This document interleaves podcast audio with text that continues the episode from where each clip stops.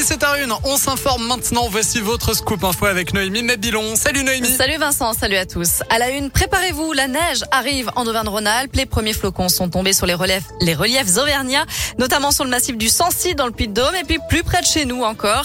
Météo France prévoit de fortes chutes de neige demain matin en Isère. Un petit saupoudrage à partir de 800 voire 900 mètres d'altitude, quelques centimètres à partir de 1000 mètres, 10 à 15 centimètres vers 1500 mètres d'altitude et 15 à 20 centimètres au-dessus de 2000 mètres. Le tout en l'espace de 6 heures. Attention, photos et prévisions sont à retrouver sur notre site internet www.radoscope.com.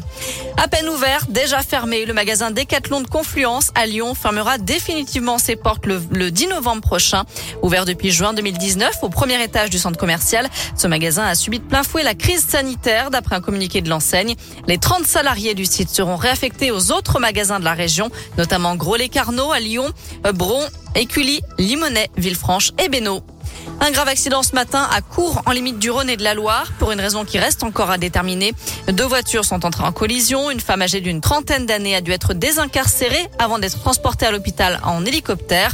Son pronostic vital ne serait pas engagé. Selon le progrès, une autre personne a été plus légèrement blessée. Et puis une bonne nouvelle, le soulagement dans l'un. L'homme de 53 ans, porté disparu depuis la nuit de dimanche à lundi à Varambon, a finalement été retrouvé sain et sauf. Les gendarmes avaient lancé un appel à témoins. Il a donc été levé. Dans le reste de l'actu, Harry Habitant mis en examen pour viol. Les faits se seraient produits à son domicile à Paris dans la nuit de samedi à dimanche. L'acteur et humoriste est accusé par une jeune femme de 23 ans avec qui il entretenait une relation. Il a été placé sous contrôle judiciaire.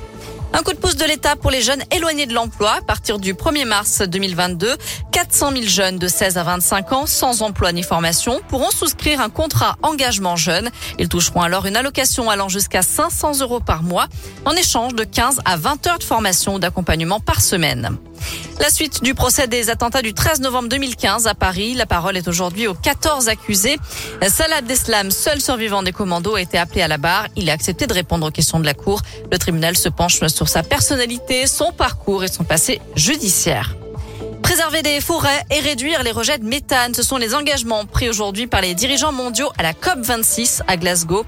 Deux accords majeurs pour contenir les gaz à effet de serre. On termine avec un mot de basket et un coup dur pour l'Asvel. Raymar Morgan sera finalement absent jusqu'à la fin de l'année 2021. L'intérieur américain s'est fait opérer aujourd'hui d'une hernie discale. L'intervention s'est bien passée, mais il part en convalescence. On lui souhaite bien sûr un bon rétablissement. 17h04, direction radioscoop.com avec les questions du jour, Noémie. Contrat engagement jeune, est-ce une bonne idée Vous répondez oui à 40% seulement.